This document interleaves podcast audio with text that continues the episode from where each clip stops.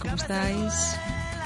Un programa más, un día más, una nueva edición de Escucha quien habla, nuestro programa de referencia para este verano de calor y a estas horas. Es lo que queremos escuchar. Hola, volando, vola, volando voy. Volando vengo, vengo, vola, volando voy. Volando vengo, vengo. Os habla Marta en esta nueva edición de Escucha quien habla, ya sabéis, en Radio Enlace 107.5 de FM. Y pues un día más, un día más con un montón de cosas, de informaciones y sobre todo de alegría. Señoras y señores, sepan ustedes, ay, señoras y señores, sepan ustedes, me sé que en la flor de la noche, para quien la merece. Bueno, pues a ver, ¿qué tenemos para el programa de hoy? En primer lugar, vamos a hablar de, solemos hablar en este programa al principio de la agenda de, de Hortaleza y del noreste de Madrid, pero eh, como hay menos actividades ahora en julio, vamos a, mm, hablar sobre todo de las eh, de la música en Madrid, de las de los veranos de la villa. Vamos a ver qué grupos vienen y cómo lo tenemos para este año. Y luego tendremos un apartado más de eh, Enlace a la Ciencia, que es nuestra nueva eh, nuestra nueva versión de mm, la ciencia en Radio Enlace. Yo no sé quién soy, ni lo pretendiera y vola, volando, vola, volando voy. Volando vengo, vengo, vola, volando voy. Volando vengo, vengo, por el camino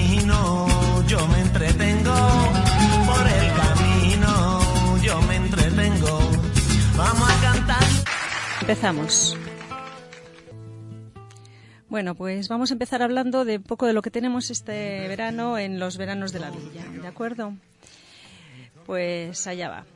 Gracias a Veranos de la Villa, Madrid se convierte en un gran festival que incluye una variada programación repartida en numerosos espacios. En la línea de sus últimas ediciones, los espacios tendrán un protagonismo especial. A los enclaves de la almendra central se suman lugares más periféricos en una invitación a redescubrir el territorio urbano y hacer de toda la ciudad un gran festival de la cultura este verano con 75 propuestas artísticas. El programa de 2018 está compuesto por 75 citas repartidas en 36 escenarios en todos los distritos madrileños y está dedicado a Enrique Tierno Galván, el primer alcalde de Madrid de la democracia que este año hubiera cumplido 100 años.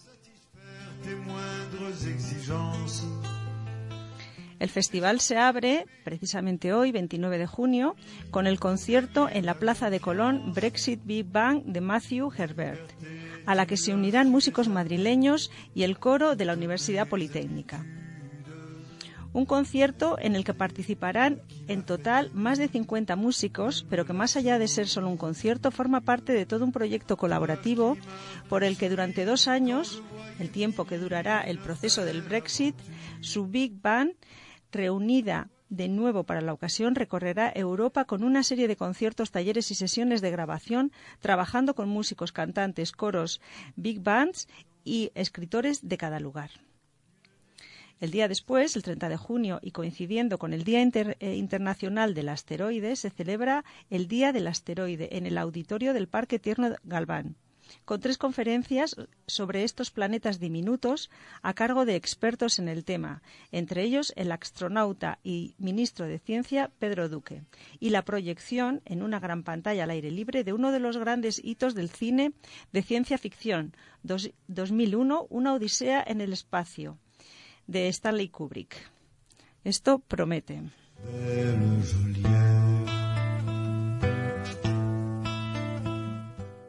Más cosas, mucha música. El primer concierto del mes de julio correrá a cargo del señor Coconut, compositor y músico alemán enamorado de la música latina de los años 50 y 60, que actuará en la Plaza Matadero, en Matadero, Madrid, el 3 de julio. Dos días después, en el Parque Juan Carlos I, atención, porque eso es parte de nuestro barrio, repito, en el Juan Carlos I, actuará eh, se- el parque en sí se transformará en Atom, nombre con el que se desarrolla su faceta más experimental. La música electrónica tendrá también su sitio en el festival durante la noche del 27 de julio, en la que se producirá un eclipse de luna total. La banda sonora para ese momento la pondrá el madrileño Piornal.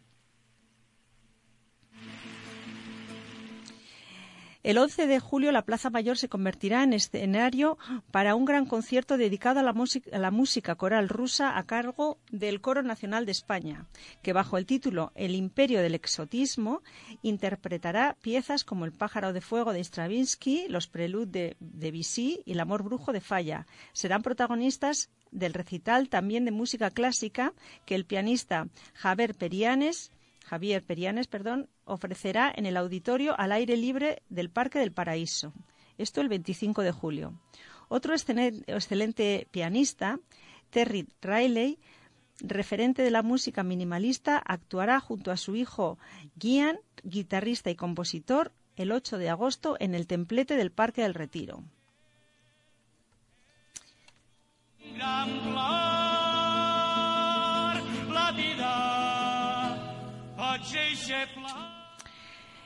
Más cositas. Eh, el 1 de agosto en la quinta de Torre Arias. Atención, que eso también nos pilla cerca de aquí, de los que somos del noreste de Madrid. En la quinta de Torre Arias acogerá algo inesperado.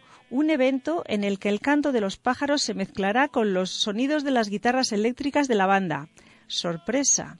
No desvelamos el nombre de la banda, ya que en realidad es lo de menos. Lo importante aquí es disfrutar de la naturaleza de una forma diferente. Vivir en videoclip. Tú y yo, Nostris y un karaoke es el proyecto de Anto Rodríguez para el 3 de agosto en el Parque Huerta del Obispo y para el 16 de agosto en el Anfiteatro Marta Rodríguez Tarducci, Madrid Suena. Nos permitirá escuchar música club en las piscinas del Centro Deportivo Vicente del Bosque por la mañana y Parque del Norte por la tarde. Todo esto el 4 de agosto.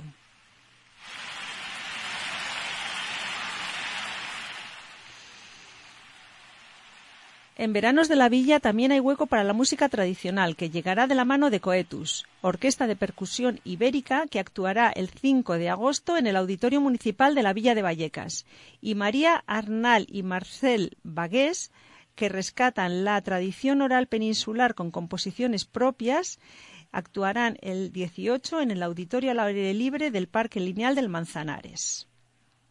También tenemos jazz. El jazz estará representado por el trío de Manchester Gogo Penguin, que actuará el 17 de agosto en el auditorio al aire libre del Parque de la Cuña Verde de O'Donnell. Para los más marchosos, una sugerencia: bailar en la calle el 25 de agosto en la explanada de la calle Bailén, frente al Palacio Real, donde la música la pondrá la mítica agrupación madrileña Alcatraz, la orquesta.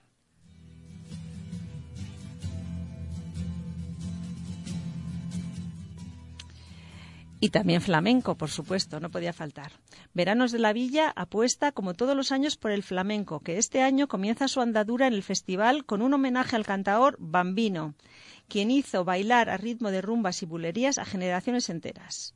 Por Bambino sigue la fiesta. Es el título del espectáculo que se verá el 1 de julio en el patio central del Conde Duque, que contará con la participación de su sobrina Maui, Martirio, Raúl Rodríguez, Pedro el Granaíno, Miguel Campello, Ca- Macarines y Fernando Soto, bajo la dirección de Diego Guerrero. El 4 de julio será el turno para el cantante Alba Molina, la cantante, que regresa al flamenco acompañado de la guitarra de Joselito. El día 4 de julio en el auditorio al aire libre del Parque Forestal de Entrevías. Y el día 6 el del guitarrista y compositor Gerardo Núñez, para muchos el sucesor de Paco de Lucía, que vuelve a tocar junto a la Banda Sinfónica Municipal de Madrid, con el en el auditorio al aire libre Pilar García Peñaz. Junto a ellos estarán Antonio Carbonel al cante, Ángel Sánchez Cepillo en la percusión y, y la bailaora Carmen Cortés como invitada.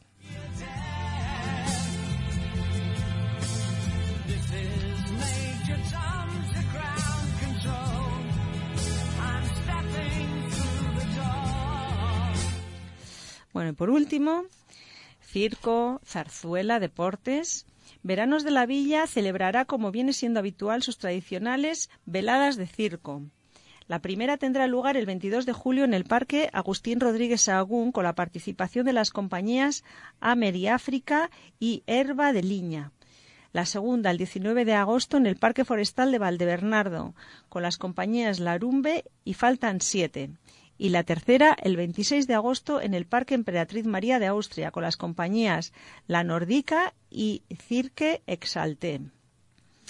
Muchas más cosas ocurrirán mientras dure el festival, como la puesta en escena de la zarzuela Alma de Dios, un sainete lírico que se podrá ver el 2 de agosto en el auditorio del Parque de Berlín, o la noche de cocina y mercado en la que los chefs Abraham García, Rebeca Fernández y Javi Estevez elaborarán distintos platos en los alrededores del mercado de Vallehermoso. Esto el día 8 de julio. También habrá propuestas deportivas para disfrutar del verano, entre ellas la Block Party del 29 de julio en el Auditorio al Aire Libre del Parque de la Peseta, que combinará BMX música con la música más actual o la jornada de patinaje urbano, con roller disco incluida.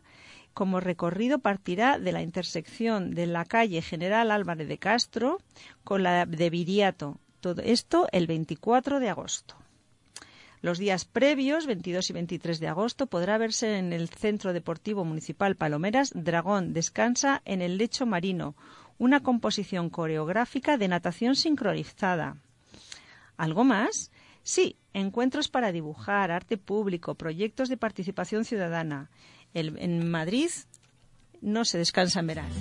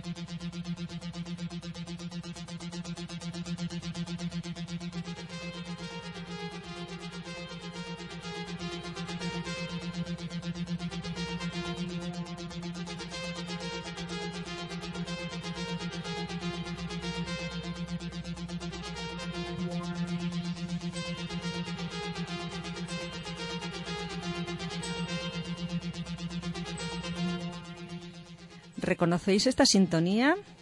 Pues sí, habéis acertado. Estamos en la sección de ciencia del programa Escucha quien habla en Radio Enlace.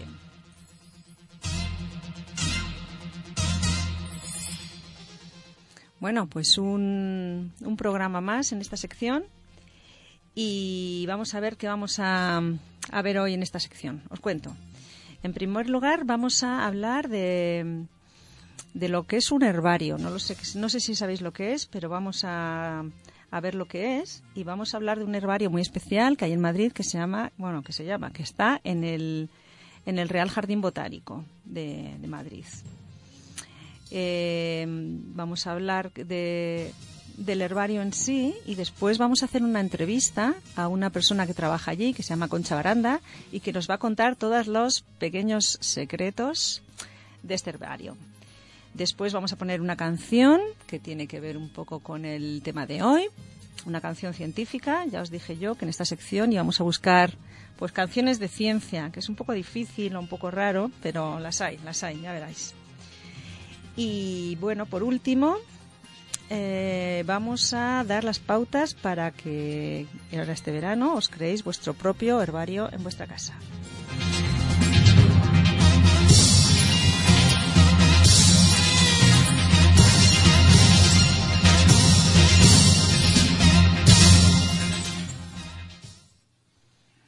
Bueno, pues vamos a empezar contando mm, lo que es un herbario. En botánica, un herbario, de la palabra herbarium, es una colección de plantas o partes de plantas secadas, conservadas, identificadas y acompañadas de información crítica como la identidad del recolector, el lugar y la fecha de la recolección, y el hábitat donde se encontraba la planta. Aunque primariamente se llamaba herbario a la colección de plantas secas, también se conoce como herbario al espacio donde se encuentra esta colección y la institución que la gestiona. Las grandes colecciones suelen residir en instituciones de investigación como jardines botánicos y departamentos universitarios y se basan en el trabajo recolector de sus investigadores, a lo largo a lo que se suma el fruto de frecuentes intercambios con instituciones parecidas. La confección de un herbario personal es además una herramienta didáctica en la educación botánica, útil no solo por ofrecer una base material para el estudio de la diversidad de las plantas, sino por la experiencia que aporta recoger las muestras en su ambiente. Los mayores herbarios contienen pliegos procedentes de todo el mundo, pero existen también herbarios regionales especializados en la flora de una parte del mundo.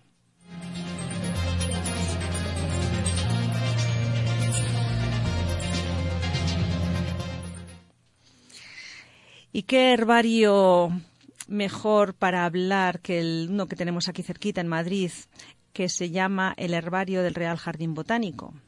Pues sí, vamos a hablar de él porque es una de las piezas centrales en la tarea científica e investigadora del Real Jardín Botánico.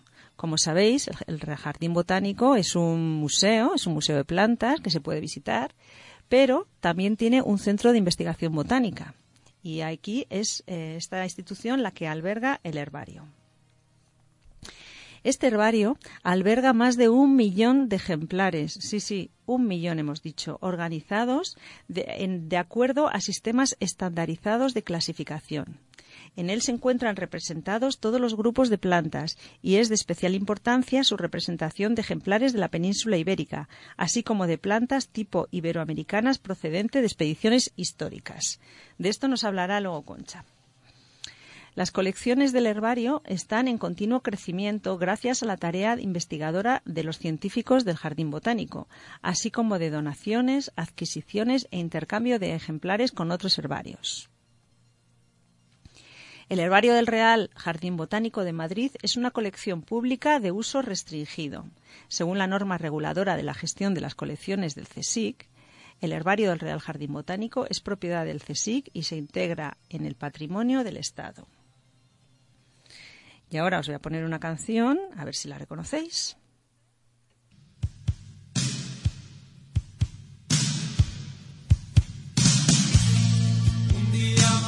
A que sí, a que sabéis cuál es.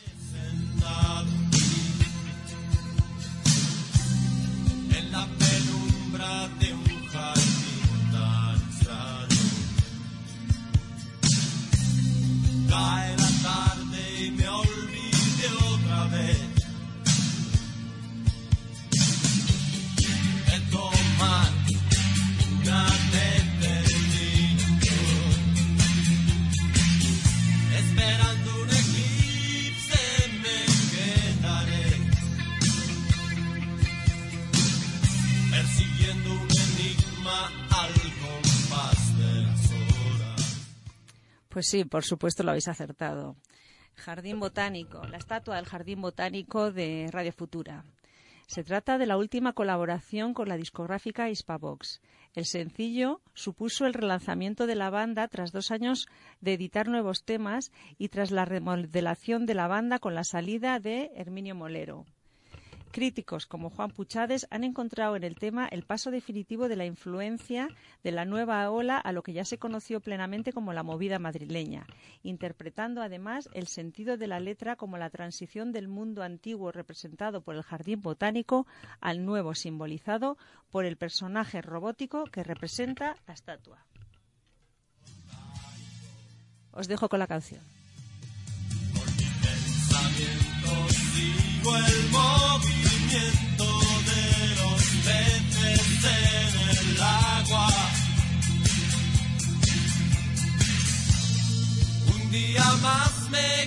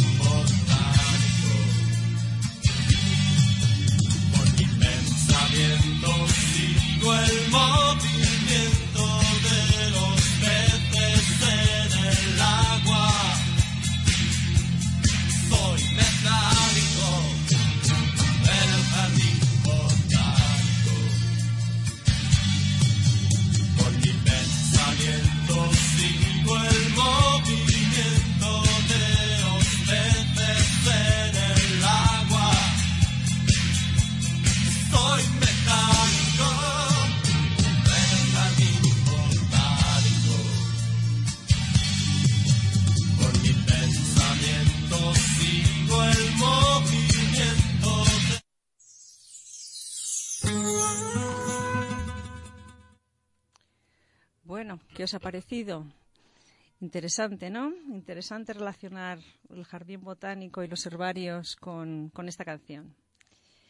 Bueno, pues ahora vamos a pasar a escuchar a alguien que trabaja en el jardín botánico, como os he dicho antes, en el herbario, y nos va a contar, pues ya, yo he dicho ahí un poco la parte como más, más teórica, ¿no? Ahora Concha nos va a contar un poco los secretillos, lo que pasa por el herbario. Eh, escuchamos a Concha. Bueno, pues eh, siguiendo en el programa de hoy, eh, ya hemos explicado lo que es un herbario y como os dije anteriormente, vamos a hablar con una persona que trabaja en el herbario del Real Jardín Botánico de Madrid. Entonces ella se llama Concha Baranda. Hola Concha, Hola, ¿qué ¿cómo, tal? cómo estás? Bien, bien, aquí. Pues yo creo que da mucha envidia a tu trabajo, ¿no? El hecho de que una persona trabaje en el jardín botánico rodeada de tantas plantas. La verdad es que el entorno es estupendo y luego, pues el trabajo en el herbario es muy interesante.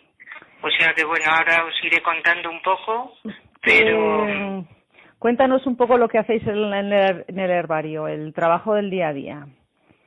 mira, el herbario es un el del Re- Real Jardín Botánico. eh, para que os hagáis una idea, tenemos un millón de ejemplares. Entonces os podéis imaginar el trabajo que eso supone, pues simplemente Perdón. eh, Perdona, Concha, has dicho un millón de ejemplares. un millón de ejemplares ¿Y co- tenemos, sí, ¿Cómo caben en la colección. un millón de ejemplares? ¿Cómo Pues caben? mira, los mantenemos eh, en, un, en unos pliegos eh, prensados, son plantas secas, y los mantenemos en unos herbarios compactos. Entonces es un espacio inmenso, pero es la única manera de mantener mm, esta colección en buenas condiciones. Eh, tenemos la suerte de, en Madrid de tener un clima seco, con lo cual eh, el mantenimiento mm, es eh, bastante fácil, eh, cosa que no pasa en otros sitios donde hay más humedad. Entonces, pues el trabajo del personal técnico del herbario, pues consiste, ya digo, en mantener la colección, pero eh, y en ir aumentándola. O sea, no solamente el mantenimiento de ese millón de ejemplares, sino que es una colección viva que va, va aumentando. Entonces, desde eh, la entrada de material hasta mm, el montaje de, de- de esas plantas secas que nosotros eh, llamamos pliegos, hasta incluirlos en esos armarios compactos, eh, la determinación por parte de los investigadores. O sea, es un trabajo impresionante, de mucho tiempo. La verdad es que suena muy interesante. Es decir, que las plantas entran en el herbario y vosotros primero las prensáis, luego las guardáis y luego los investigadores las catalogan, más o menos. Claro, las tienen que ponerles, digamos, un nombre científico. Ujú. Entonces, eh, pues eh, claro, este, esto, estas plantas, eh, desde que entran, todo el proceso que siguen hasta que se incluyen mm, en los armarios compactos, pues mm, es un trabajo de tiempo, porque eh, las colectan en el, en el campo, tanto sea el personal de, del, del botánico que van eh, a hacer expediciones, como por otros procedimientos que si queréis luego os explico.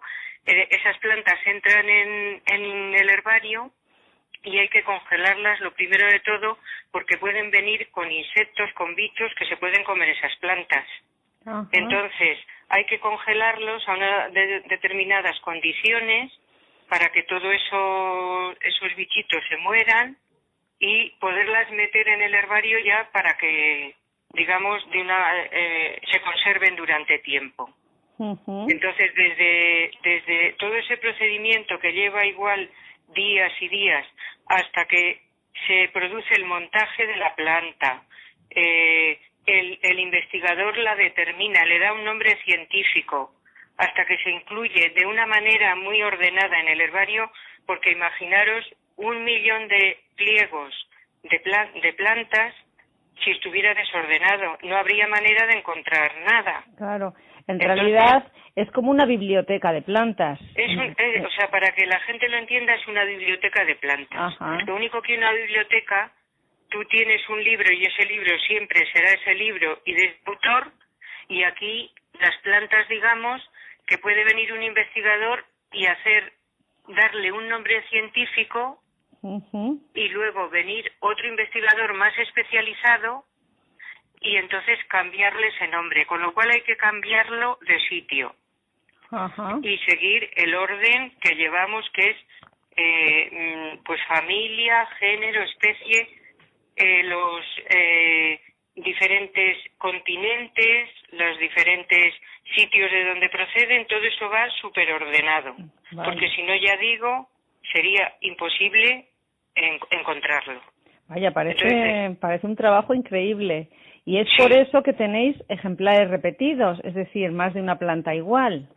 Claro, porque una de las maneras de co- conseguir eh, ejemplares de entrada es eh, lo que llamamos intercambio. Entonces, cuando alguien va al campo, en vez de coger un ejemplar, imaginaros que coge tres. Entonces, nosotros nos quedamos con uno y el resto, pues lo podemos mandar a Inglaterra, a Australia, a, a Missouri, a Estados Unidos.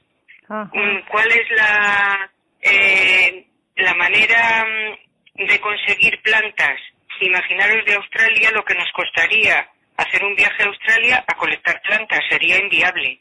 Entonces, ¿cuál es la manera? Enviarle nosotros nuestros duplicados, digamos, Ajá. y que ellos nos envíen plantas australianas. Entonces, ya tenemos una colección de, de plantas. O sea, que hacéis como un intercambio de plantas, ¿no? Un Tú coges de plantas de, aquí, se las mandas a otro país y otro país, por ejemplo, te manda sus plantas. Ah, es un bueno. poco parecido al sistema de los cromos. Yo tengo unos repe, pues entonces Te lo eh, lo envío y te lo cambio y me mandas. Y es una manera de aumentar la colección con plantas de, de sitios eh, muy lejanos que sería de otra manera imposible. Ajá, qué interesante. Entonces, claro, sí, sí, sí. Entonces, bueno, la colección del herbario nuestro, lo, eh, la colección más importante es de plantas ibéricas. Plantas Ajá. ibéricas. Pero luego, pues tenemos una colección mm, también que va creciendo de plantas sudamericanas, Centro y Sudamérica también. Porque tenemos ahora especialistas allí que van determinando estas plantas.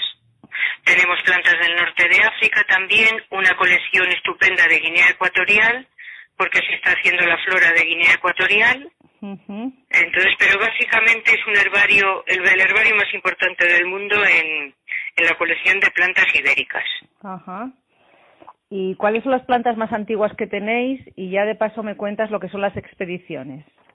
Mira, las, es- lo que llamamos colecciones históricas o los herbarios históricos, pues son expediciones que hicieron los botánicos en el siglo, los siglos XVIII-XIX. Estas, estas colecciones, pues imaginaros los, los años que tienen, siglos. Entonces, esto es una colección que tenemos aparte, es una colección muy importante del Jardín Botánico y estas expediciones se hacían en esos siglos financiadas por la corona porque mm, daros cuenta que esos territorios en, en esos años pues todavía eran españoles entonces mm, pues se hicieron expediciones a, a Perú, a Chile, a Colombia, Venezuela, a Cuba, la, la expedición de la fragata Malaspina que estuvo también en, recorriendo todo el mundo, en Uruguay, en Filipinas, en la Nueva Guinea, en muchísimos sitios. Todos esos ejemplares se conservan y se conservan perfectamente en, en unos compactos, armarios compactos aparte, Pero, y es lo que lla- llamamos la colección histórica. pero Concha, ¿de qué, ¿de qué años, de qué siglo estamos hablando? Porque eso es Pues muy- estamos hablando, muy mira, antiguo, de ¿no? 1770, eh, 1700, mil- ah, 1808. O sea, que me estás diciendo que el herbario del Real Jardín Botánico de Madrid tiene ejemplares, plantas del siglo XVIII. del siglo XVIII. Esto es Del siglo increíble, ¿no? XVIII. Claro, esto es lo, ya te digo, lo que llamamos la colección histórica. Y este, estas colecciones no solamente incluyen plantas, sino que ta- o sea, también hay dibujos y, y grabados y hay láminas asociadas un poco a todas estas colecciones. Porque ellos lo que hacían eran colectar plantas y siempre llevaban un dibujante que plasmaba en láminas, en dibujos, digamos, esa, esa colección de plantas. Entonces es una cosa muy interesante. Pues sí. Está todavía en estudio, porque todo esto, claro, sigue, sigue estudiándose. ¿Y se conservan bien tanto las plantas como las láminas? Desde... Se conservan perfectamente. Las plantas, tanto antes como ahora, lo principal es que se haga un buen prensado. Cuando se prensan en las, en las, mm, se traen las plantas y se secan y se prensan, es importantísimo. Cuanto mejor esté prensado, más, más se mm, o más tiempo se conservan.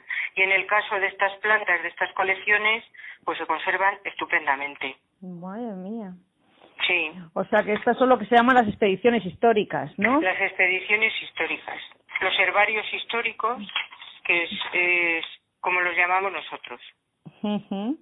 Ya, ya Estas, está. Perdona. ah, que- estas colecciones, porque el resto del material se presta a otros herbarios, lo mismo que otros herbarios nos prestan a nosotros plantas, pero estas colecciones no, se pre- no salen nunca del, del herbario. Se pueden mandar imágenes, pero lo que es salir la propia planta no sale nunca del herbario. Claro, son colecciones importantísimas.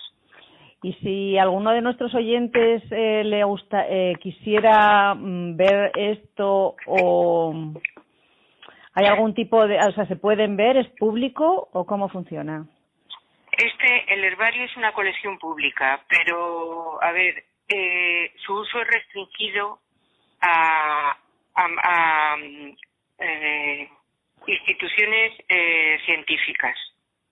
Porque, claro, mm, imaginaros si, eh, eh, así como el jardín recibe muchos visitantes, si empiezan a venir al herbario eh, personas que no saben manejar este tipo de colecciones, pues sería un desastre. Entonces, en general, eh, se, solamente se deja el manejo a, a personal científico, personal preparado. Eh, es verdad que en los últimos años se está haciendo pues una apertura a colegios, por ejemplo, para que sepan lo que es un herbario eh, y a otro tipo de, de personas, pues simplemente para que lo conozcan. Pero yo creo que en alguna, algunos días concretos hay visitas guiadas y hay formas de visitar el herbario, ¿o no? Eh, a gente en general de la de fuera Sí. no. No, no A puede. no ser. Pero, a- eh, a- dime, dime. no, dime, dime tú.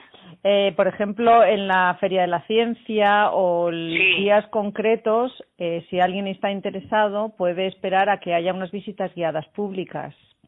En general a colegios. A colegios o a ver, a, si mm, personal, yo que sé, de la Biblioteca Nacional le interesa venir a conocer el herbario, se hacen visitas también, pero cosas muy específicas.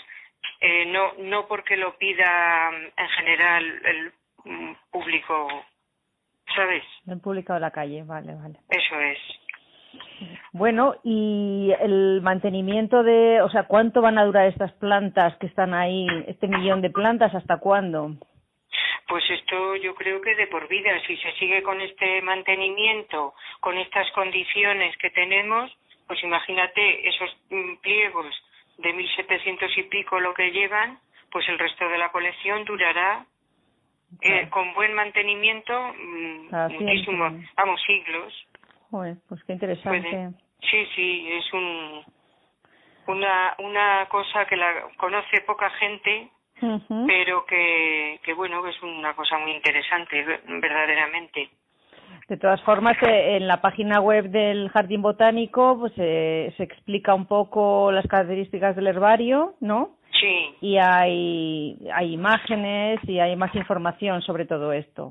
Eh, sí, porque mm, además eh, se está haciendo ahora un programa de escaneado de, de, de todas estas plantas para que cuando se hacen peticiones, si se mandan las imágenes, en vez de prestar los pliegos, si simplemente sirve con una imagen, se manda la imagen. Y así, eh, pues el, el pliego no tienes por qué enviarlo y el desgaste de la, de la propia planta es mínimo, claro. Ujú. Muy bien, Concha, pues muchísimas gracias por todas estas explicaciones, porque la verdad es que es un sitio totalmente desconocido. Sí, es, es bastante desconocido. El propio, bueno, ya cada vez más, el propio jardín y todo se está potenciando mucho el, el que, el que, el que salga un poco al público en general, ¿no? Muy bien. Pues nos vamos a ir despidiendo, Concha. Muchísimas gracias por Muy tus bien. explicaciones. Pues gracias a vosotros. Vale, gracias, muy amable. Hasta luego. Hasta luego. Adiós. nombre y te haré reina en un jardín de rosas. Tus ojos miran hacia el lugar donde se oculta el día. Has podido ver dónde morirán los oscuros sueños que cada vienen y van. Soy el dueño del viento y el mar. Al pasar el tiempo despertarás. Bueno, pues muchísimas gracias a Concha por todas sus palabras. Ha sido maravilloso escucharla. Y ahora vamos a pasar a la última parte de, de esta sección de hoy, de Enlace a la Ciencia, en la cual vamos a aprender a hacer nuestro propio herbario. ¿A qué os han quedado ganas? Jardín de rosas, tus ojos miran hacia el lugar donde se oculta el día. Has podido ver dónde morirán. Bueno, pues os cuento. Eh, hacer un herbario es muy fácil, es muy fácil y además muy divertido. Yo os eh, animo a que este verano salgáis a coger plantas al campo y, os hagáis un, un herbario, como una colección de libros o de cromos o de lo que os apetezca, pues coleccionar flores secas es, está fenomenal. Os cuento. Eh, para conocer las, pla- las plantas del entorno no hay mejor método directo que formar un herbario. La creación de un herbario implica la búsqueda de plantas, su recolección, prensado, secado y montaje. Esta actividad permite a las personas familiarizarse con las diversas formas, colores y texturas de las plantas, así como las diferencias que hay entre cada especie. Eh, como ya hemos dicho, un herbario es una colección de plantas destinadas a estudios botánicos. Cada ejemplar es una planta que ha sido secada, prensada y montada debida y debidamente identificada. Eh, ¿Cuál es su función? La función del herbario, pues conocer las plantas locales, regionales, nacionales e internacionales. Conservar ejemplares de las plantas endémicas y en peligro de extinción. Educar formal e informalmente a las personas sobre la importancia y la diversidad de las plantas.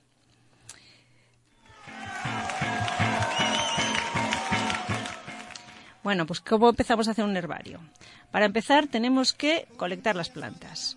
Los ejemplares que se colectarán dependen de los objetivos del proyecto, es decir, si, es un herbario de plantas medicinales, solo se colectarán aquellas que entren en esa categoría. Por ejemplo, aguacate oloroso, hierba de burro, zorrillo, etcétera. Para realizar una colecta de plantas se necesita una serie de utensilios y materiales para el trabajo de campo. El equipo es sencillo. Prensa botánica, cartón corrugado, cartón corrugado, papel periódico, secadora, tijeras, machete, bolsas de plástico grandes, cuadernos de notas y un lápiz. Y poco más. Eh, ¿Qué más? A ver, ya tenemos el material y vamos a colectar las plantas. Al colectar una planta es muy importante cumplir los siguientes requisitos.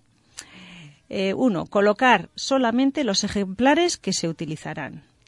Dos, las plantas recolectadas deben tener hojas, tallo y flores o frutos en buen estado, ya que esas estructuras son las que se utilizan para identificar las especies. Sin embargo, para los helechos y orquídeas es necesario colectarlas con la raíz. Siguiente pauta. Los ejemplares colectados deberán tener un tamaño de 30 centímetros. Si las plantas son muy grandes, deberán dividirse en tres partes para que se ajusten a esta medida. En caso contrario, si las plantas son muy pequeñas, deberán colectarse varios ejemplares. Más cosas. El número a colectar varía de 3 a 5 muestras por especie, según el, el interés del herbario. A cada ejemplar colectado se le asignará una etiqueta colgante que llevará el número de colección. Dicho número debe coincidir con las notas hechas en la libreta de campo. En caso de los helechos y orquídeas, se debe retirar toda la tierra posible de las raíces. Si los ejemplares no se prensan al momento, emplear bolsas de plástico grandes y colocarlos en ella, procurando conservar la bolsa cerrada, con el fin de mantener una alta humedad en su interior. Así se evitará que las plantas se marchiten. Importante, anotar para cada planta los siguientes datos. El número de planta, nombre común de la planta, nombre del colector, localidad donde se colectó, fecha de la colecta, día, mes y año, indicaciones sobre el lugar, clima, altitud, ecología de la planta, color de la flor, fruto, tipos de hojas, tipo de suelo, tipo de vegetación, es decir, toda la información que podamos eh, obtener de la planta en ese momento. Lo que no sepamos siempre lo podremos rellenar después. El material colectado se debe prensar lo más pronto posible, de preferencia el mismo día de la reco- recolección. El prensado de la planta debe ser lo más exacto a su estado natural, siguiendo la disposición del tallo con sus hojas, flores y frutos. El prensado. El objetivo del prensado es que las plantas eliminen agua, se conserven sin perder sus características principales y su aspecto sea lo más similar posible al que tienen en la naturaleza. Después, eh, bueno, elaboración de la prensa. Es muy fácil hacer una prensa con un costo muy bajo. Lo único que se necesita son unas tiras delgadas de madera, aproximadamente de 5 centímetros de ancho. Con ellas se elaboran un par de enrejados de 43 por 30 centímetros. La presión que se le da a la prensa se logra con un par de correas o mecates. La técnica del prensado. Las plantas colectadas se colocarán en la mitad de una hoja de periódico. Este punto es muy importante, ya que el prensado de los ejemplares dará una buena calidad del montaje. Debe evitarse destruir elementos importantes para la identificación. Recordamos que al prensar se tiene que respetar la dirección de todas las partes del ejemplar tallos, hojas, flores. También se acomodarán la, mayor, la mayoría de las hojas con el haz hacia arriba y algunas con el embés visible. Las hojas de periódico irán acompañadas de los datos de la colecta de cada planta. Al situar las muestras en la prensa es recomendable seguir esta secuencia. Car cartón corrugado, papel de periódico, planta, papel de periódico, cartón corrugado. Es decir, es muy importante que una vez que hemos eh, recolectado la planta, eh, la prensemos de la mejor manera posible y junto con la planta se queden sus datos para no, para no perderlos.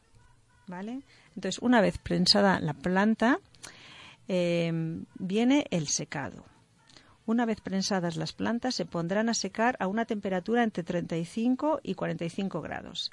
El periodo de secado varía entre 18 horas a 4 días según las especies. Por tal motivo es necesario revisar continuamente y cambiar el periódico, ya que algunas plantas, como por ejemplo las orquídeas o cactáceas, son muy carnosas y tienen una eh, cantidad muy grande de agua, con lo cual habrá que cambiar el periódico. Elaboración de la secadora. Una vez están secas, eh, hacemos la secadora para el secado. La secadora es un cajón de madera de 150 centímetros de largo por 70 de ancho y de unos 100 centímetros de alto. Dentro de este cajón se coloca una malla que servirá de sostén para las prensas. La fuente de calor se obtendrá de dos hileras de focos ubicadas por debajo de la malla. Vale, entonces tenemos la planta que ya la hemos colectado, ya la hemos prensado y ya la hemos secado. Con lo cual ya la planta está lista para eh, el montaje, para la siguiente fase que es el montaje. Una de las eh, una vez secas las plantas se pasa al montaje. Para ello es muy importante seguir el siguiente orden: pegar, coser, encintar y colocar la ficha de colecta. Técnica de montaje. Por si alguien no lo sabe, el montaje es cuando se coloca la planta sobre una cartulina y que eh, es como ya va a quedar mm, registrada en nuestro herbario. ¿Vale? Entonces se elige, de la planta se elige el mejor ej- eh, ejemplar para mostrarlo. Esta debe tener todas las características, tallo, hojas, flores y frutos, si los hubiere. Y se deja libre la parte inferior de la derecha para colocar la cartulina con todos los datos de la planta. ¿De acuerdo?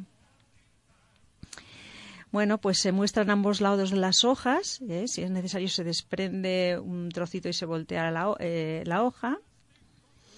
Una vez, eh, una vez pegada la planta, se cose la parte más gruesa del ejemplar y se dan otras puntadas en los extremos. Por último, se coloca cinta adhesiva en la puntada para que el hilo no se vea. Y lo más importante es poner al final la etiqueta, ¿de acuerdo? Para que sepamos de qué planta se trata. Eh, los datos de la planta los tenemos por una parte en nuestro cuaderno de campo que rellenamos cuando cogimos la planta y que después, si había algún dato por completar, pues se ha completado. ¿Qué datos deben figurar normalmente en la etiqueta de una planta de herbario? Pues eh, deben debe haber el nombre el nombre de la planta, el número de la colecta, la fecha de la colecta, la localidad, el municipio, el nombre del colector, el nombre científico, la familia, el nombre común, el suelo y uso, altitud, la forma biológica, la descripción de la planta y el uso de la planta. ¿Vale? Entonces, esta cartulina que contiene por una parte la planta que está seca y prensada y por otra parte la etiqueta, se llama pliego. Y ese va a ser ya un, una parte de nuestro herbario, un elemento de nuestro herbario. ¿De acuerdo? Determinación de los ejemplares. Pues para completar las etiquetas se debe identificar correctamente el ejemplar con su nombre científico usando claves taxonómicas. Para la determinación de una planta se requiere paciencia, cuidado y tiempo, ya que la flora es eh, riquísima y aún no bien conocida. A veces identificar una planta no es fácil, pero siempre se puede pedir ayuda a un especialista. Y por, por fin, o la última fase, sería el mantenimiento del herbario. El buen mantenimiento del herbario permitirá que los ejemplares duren y se conserven por mucho tiempo. Las, parte- las plantas secas están expuestas al ataque de insectos, polillas y hongos, por lo tanto es necesario fumigarlas y mantener controlada la humedad ambiental del lugar donde se encuentran guardadas para evitar su deterioro. nombre. Y te haré reina en un jardín de rosas, tus ojos miran hacia el lugar donde se oculta el día. Has podido ver dónde morirán los oscuros sueños que cada día vienen y van. Soy el dueño del viento y el mar. Al pasar el Bueno, pues aquí acaba nuestra sección de hoy de Enlace a la Ciencia. Eh, espero que os haya gustado, que os haya interesado el mantenimiento de las plantas y os animo a que os hagáis un herbario. ¿Quién eres desde el país donde mueren las flores? Dime que aún creerás en mí. Dime tu nombre y te haré reina en un jardín de rosas. Tus ojos miran hacia el lugar donde se oculta el día.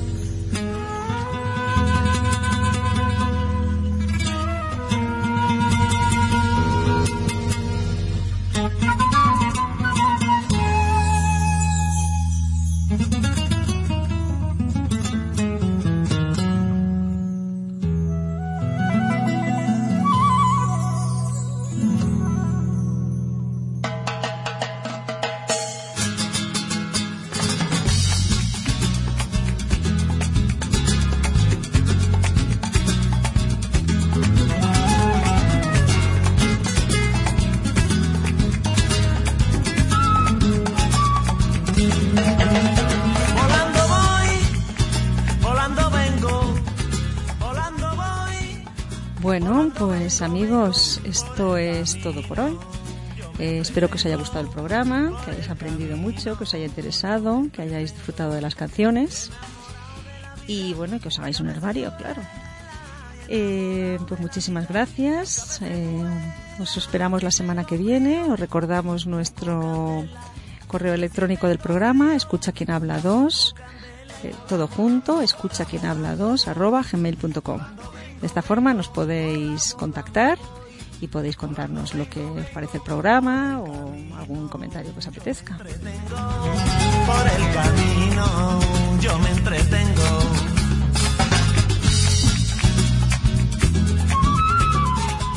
Mientras tanto, os mandamos María y yo un abrazo muy fuerte y esperemos que estéis aquí en el próximo programa. Adiós chicos, hasta siempre. Y que la flor de la noche pasa quien la merece. Vola volando, vola volando voy. Volando vengo,